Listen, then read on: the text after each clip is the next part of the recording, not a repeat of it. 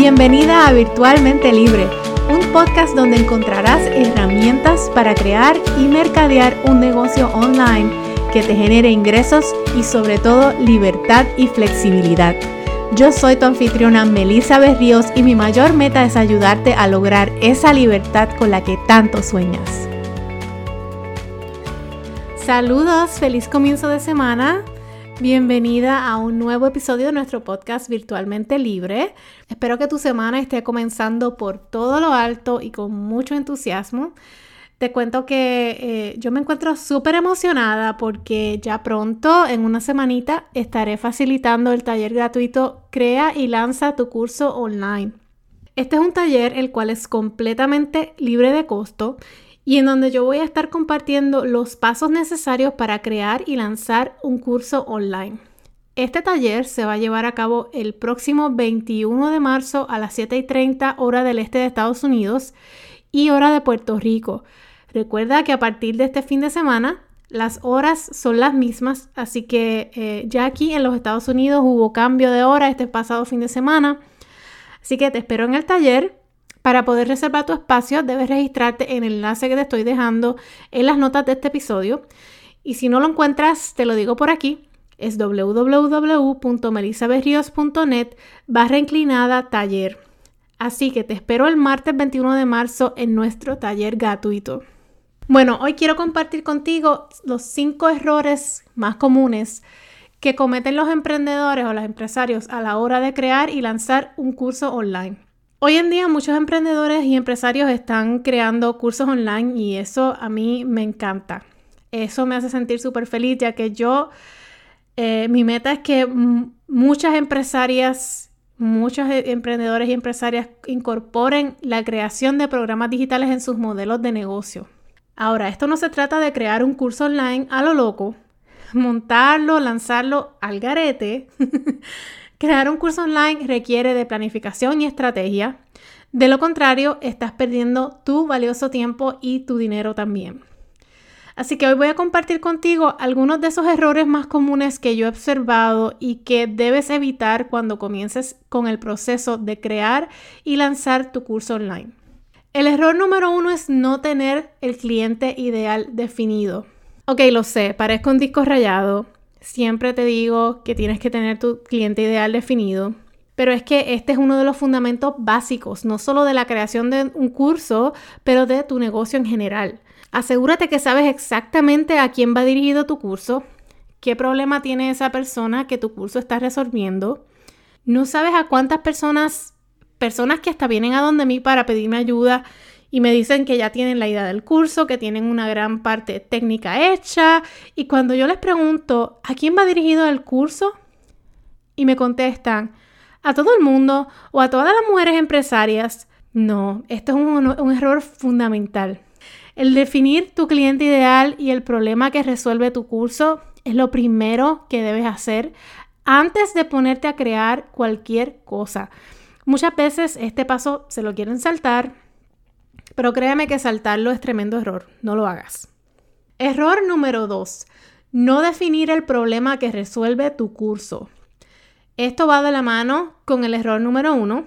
No solo debes definir a tu cliente ideal, pero es muy importante que definas cuál es el problema que resuelve tu curso. ¿Cuál es ese problema que tiene tu cliente ideal que no lo deja o no la deja dormir por las noches? Tu curso va a proveer la solución a ese problema. Ahí también es que defines la transformación que promete tu curso. Si tú tienes preguntas sobre cómo definir esta transformación, escúchate el episodio número 47 de este podcast en donde te explico paso a paso cómo hacerlo. Error número 3. No validar la idea de tema de curso online que tienes. Otro paso súper importante ya que este es otro paso que mucha gente se quiere saltar porque no tienen la paciencia de dedicar tiempo a validar su idea de, curso online. Creen que porque se les ocurrió la idea ya va a ser exitosa. Y no es así. Hay que validar esa idea. ¿Cómo lo hacemos? Realizando encuestas, entrevistas, preguntando en la comunidad. Yo recientemente publiqué un episodio que es dedicado solamente a cómo validar esa idea Este es el episodio 42 de este podcast, así que si no lo has escuchado, pasa por allá, toma nota de las acciones que yo recomiendo tomar y pasa a validar esa idea de curso online que tienes. No cometas el error de brincar este paso. Error número 4 es crear el curso antes de lanzarlo.